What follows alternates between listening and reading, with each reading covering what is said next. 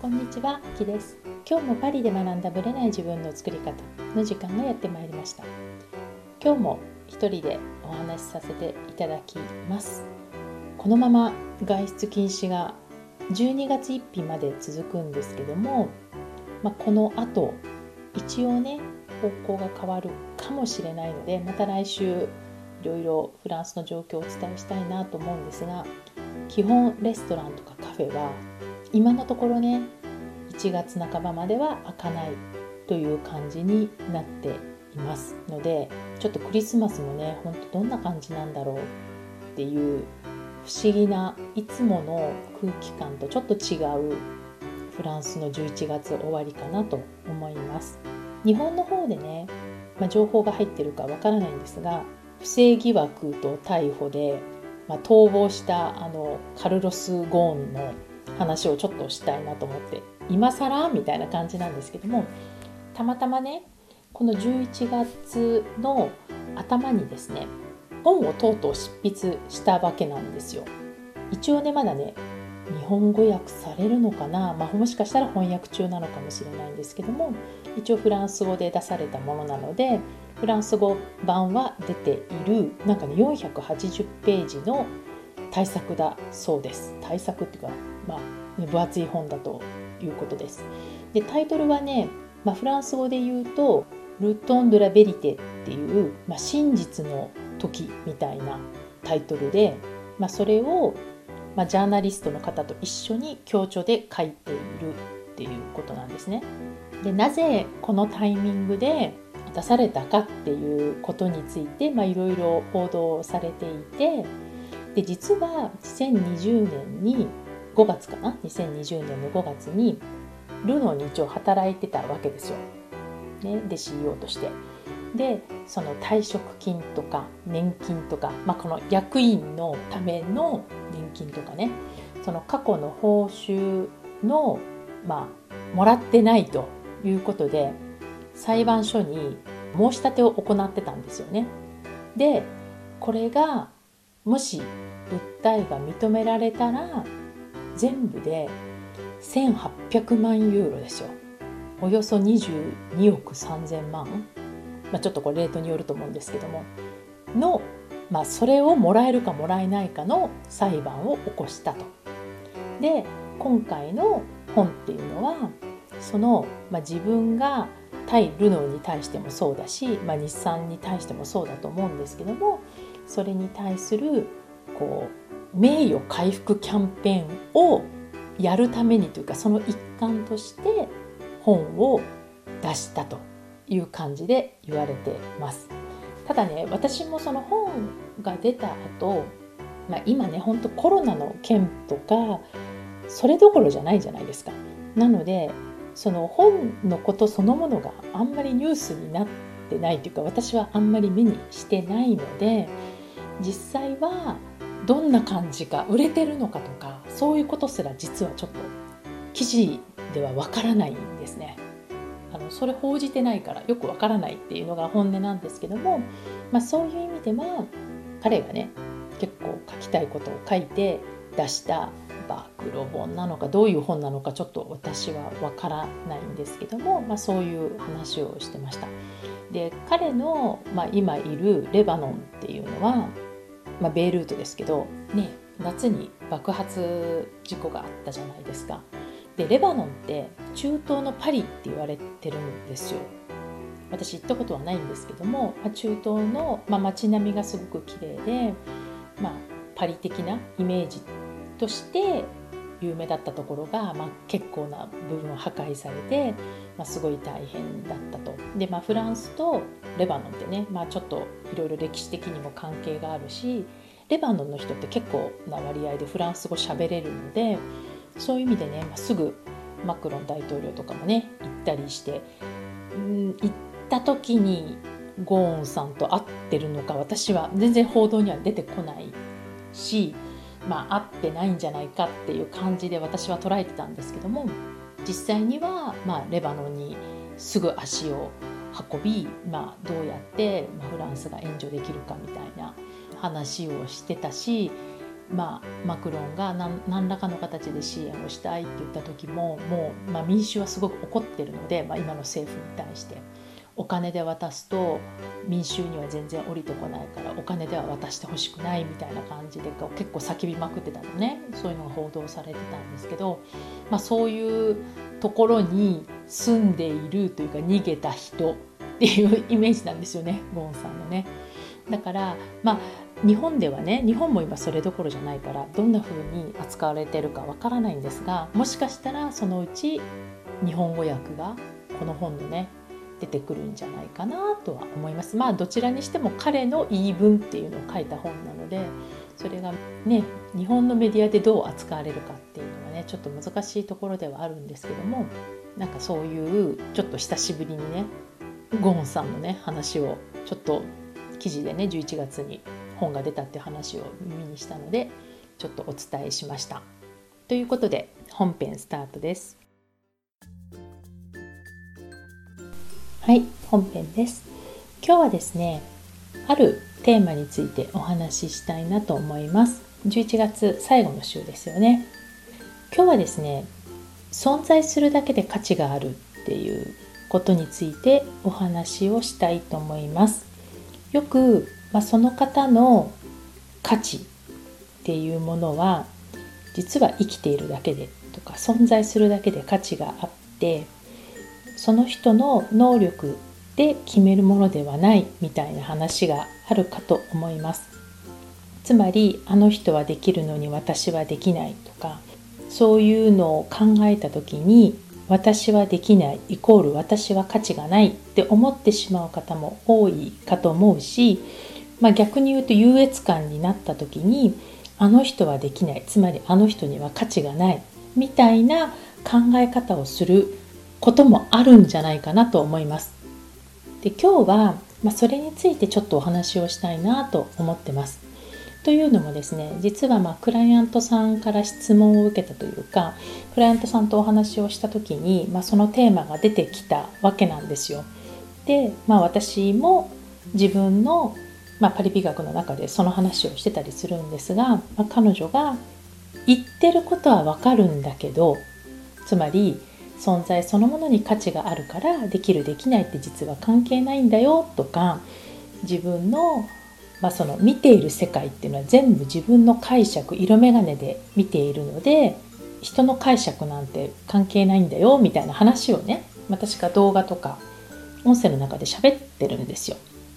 でその中で彼女がその存在するだけで価値があるっていうのがどうしても自分の中でいまいち受け入れられないとおっしゃってたんですね。で言ってることはなんとなくわかるんだけど存在するだけで価値があるんだよって言われてもみたいな気持ちになってしまうということなんですよ。つまり、まあ、できるできない関係なく価値は誰にでもあるっていうことなんだと思うんだけどもそれが体感として腑に落ちないとそのレベルまで行ってないんだよっていうことですね。で彼女自身も自分自身に全く価値がないとは思ってないけれどもやっぱり先日ね仕事でミスをしてしまって相当落ち込んだとでそういう時っていうのはやっぱり、ま、相当落ち込んだみたいでねメンタルのまあ、そういうタイミングの時に自分には価値があるとは心から思えないと。でこれはまあ多分自分の中でできないイコール価値がないと思ってるからじゃないかと。でそうやって切り離して考えていかなきゃいけないとは思ってるんだけど頭が追いつかないみたいな話なんですね。こういうふうに思う方多いと思うんですよ。つまり全ての羨ましいとか嫉妬とかそういうのって全部これ同じ考え方なんですよね。で私の個人的な考え方はそのいわゆる能力的なできるできないとかいうのも価値の一部ではあると思うんですよ。だけどもそれってその人の全体の価値ではなくてある一側面を見ただけじゃないですか。例えばこの仕事ができるでもその人はたまたまできる仕事に就いてたけど全く別の仕事はできないわけじゃないですかきっと。つまりたまたま合致したからできてるように見えて能力を発揮してるように見えるけど実は一部分なんですよ。全ての人はある部分に長けていて、まあ、能力があって能力がない部分も実は見えないところでいっぱいあるんですよ。まあ、つまりできるところできないところをみんなそれぞれ持っていると。だからある一部のできてるところだけにフォーカスを当てて価値があるっていうのは実はももともとナンセンスだよっていう考え方なんですね。であともう一つはこの価値があるとかないとかって誰が決めてんのって話なんですよ。つまり人間ですよね。人が決めているわけですよ。人が判断してるわけですよね。でその判断っていうのはどっから来てるかっていうと、まあ、極端な言い方するとその人の主観ですよ。絶対的なテストとかがあるわけじゃないからできるできないっていう判断をしてるわけなんですよね。つまり主観である。主観で言っている判断に絶対性はないですよ。つまりもう勝手に人間が決めてるだけなので。だから結果的には主観的な人間がしている判断の価値まあそのできるできないっていうのも全部主観つまり思い込みの世界なのでそこにこだわっているのも人間だしあんまり意味のないことかなと思うんですよ。だからもし絶対的に全知全能の人を価値があるとみなすならば全ての人にできるとことできないとこがあるわけなので全ての人間に価値があると言えないってことなんですね。ちょっとこう哲学的な話になっちゃってるかもしれないんですけどだって絶対的に全ての価値がある人っていないよねってことは全ての人が価値がないっていうことなんですよ。つまりもうオール・ア・ナッシングになってしまうので全ての人にはそれぞれ能力的な価値はあるけれどももう存在そのものに価値があるという前提に立った方がまあいいというわけではないけれどもその前提の方が私はすっきりするですね。だからある人がすごく素敵で羨ましい存在だったとして、まあ、そのあの人はできるのに私はできないって見てるとしたら同じ土俵に置かなくても全然いいのにって思っちゃうんですよね。だって個性がそれぞれ違うのに発揮の仕方も違うし能力的な考え方も違うしスタイルも違うのに同じ土俵に勝手に上げて勝手に相手を上に上げて自分を下に下ろして勝手に落ち込んでいくもうこのメカニズムがね自分で自分を追い込んでしまうメカニズムを作ってしまってるんですね。でこれはねわざわざ自分でするってもったいなくないですか？自分で勝手に自分を落ち込ませてモチベーションを下げてるっていうことなんですよ。なので自分には価値があるっていう前提のもとこの能力はできる。この能力はいまいちみたいな感覚で見ておけばもともとの価値っていうのは体積的に全く変わりがない。で一部分の能力だけに関してはできるできないっていうふうに見ていくと自分も自分のことを追い込まないし自分と相手を比べる必要もなくなるってことかなと思います。だからね存在するだけで価値があるっていうのは、まあ、人間として生きてる限りはどんな状況でもそれぞれが価値を持っていてただその人のスタイル考え方によって発揮できる能力が全く違うだけだっていう考え方なんですね。これはねどういうことかというと、まあ、ちょっと違う言い方をすると全ての人が、まあ、愛される存在であるっていう感覚にすごく近いんですね。愛される存在であるイコール、まあ、価値があるっていう存在するだけで価値があるっていうことにすごく近いんですね。で私は愛されない存在っていうのは対相手を見て判断しちゃってるんですよねあの人からは愛されてないでも愛してくれる人は絶対いるし愛される存在であるっていうベースは私は変わらないと思ってるんですね。でもちろんねその相手によって愛されないこともあるかもしれないけれどもとにかく一人だけは絶対に自分を愛してあげられると思うんですね。でそれが誰かというとまさに自分自身なんですよ。もうどんなに全ての人が自分を愛してくれなかったとしても自分自身は自分を一番愛してあげられるし信じてあげられるっていう視点に立つとどんな人でも愛されない存在っていうことはありえないと思うんですよね。だからこそ私は特にね私は愛されないとか褒められないとか認めてくれないっていう人がいるとしたら私が私って自分ね自分が自分を一番信じてあげてほしいし自分を一番好きでいてほしいんですね。でそこで自分が自分を見捨ててしまうとそれは辛いですよ。そうなので承認欲求が高い人は特にね高いなと思う人は自分が一番身近な自分の存在として承認欲求を満たしてあげたいんですね。自分自身が自分を励ましてほしいし自分自身が自分を満たしてあげてほしいしでそれを徹底的にやると他の人に愛されなくても極端な言い方をするとね他の人に愛されなくても愛してくれる人がいるっていう安心感。これってすごく大きいじゃないですか。でそれがたとえ他人じゃなくても自分でもいいんですよ。自分が自分を一番愛してあげるっていうでそれが一番大事だしそれをもっともっと自分のことをケアして大切にいたわってあげてほしいなと思います自信がないとか自分を否定する人は自分自身を思った以上にいたわってないだと思うんですね。ナルシズムに行こうっていう話ではなくて単純に例えば動物が可愛いってあの無償の気持ちあるじゃないですかそれを自分自身にどれだけ持ってあげられるかなんですね。でこれは意識してないとついつい忘れてしまうので私はトレーニングが必要だと思ってるんです特にこう自分を追い詰めてしまう人たちが多いのででこれは私自身も常に常に常に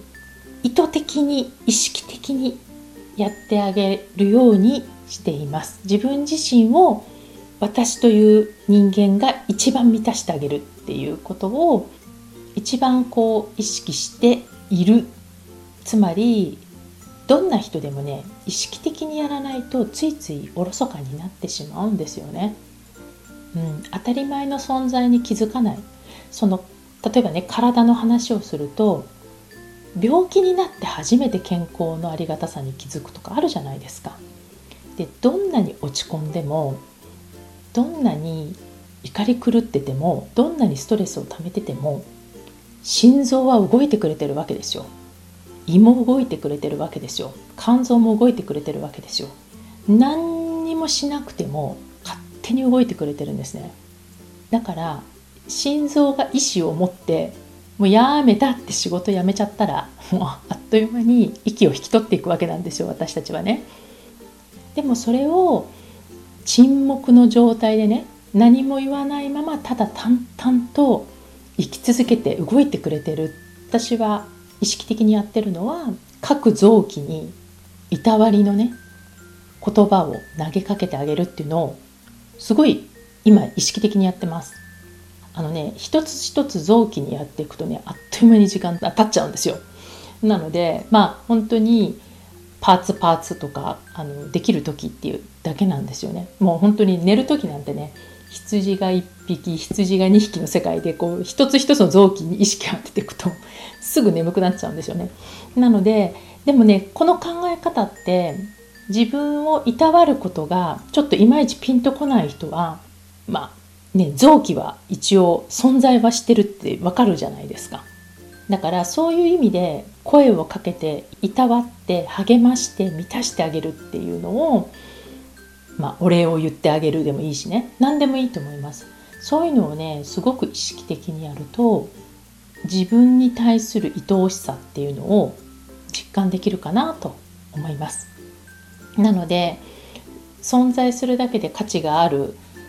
できないよって気持ちになるかもしれないけどその前提で立った時にどうやって自分が自分に向き合っていくかっていうのはすごく大切なことかなと思います。なぜねこれを思ったかというと、まあ、たまたまねクライアントさんから質問が出たっていうのもあるんですけどもこれを配信したその直後ぐらいかなが私の誕生日なんですよ。で私の誕生日の時っていうのは、まあ、親に感謝する気持ちもあるんだけども自分が生きてきた年輪に感謝するタイミングなんですよね私にとって。なのでさらにねさらに感謝したいっていう気持ちが出てきたというかお思い出したのでね誕生日が近づくと。なのでちょうどいいタイミングかなと思って一緒にお話をしました。ぜひぜひちょっと考えるきっかけにしていただきたいなと思います。ありがとうございました。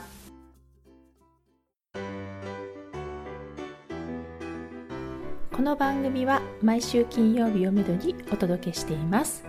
確実にお届けするための方法として iTunes や Podcast のアプリの購読ボタンを押せば自動的に配信されますので、ぜひ購読するのボタンを押してください。また、皆様からの質問や感想をお待ちしています。オフィシャルサイトはパリプロジェクトで検索していただき、お問い合わせから質問や感想をぜひ送ってください。オフィシャルサイトから LINE アットやメールレターで有益な情報をお届けしているので、こちらもぜひ登録してくださいね。また、次回もパリで学んだブレない自分の作り方をお楽しみに。秋でした。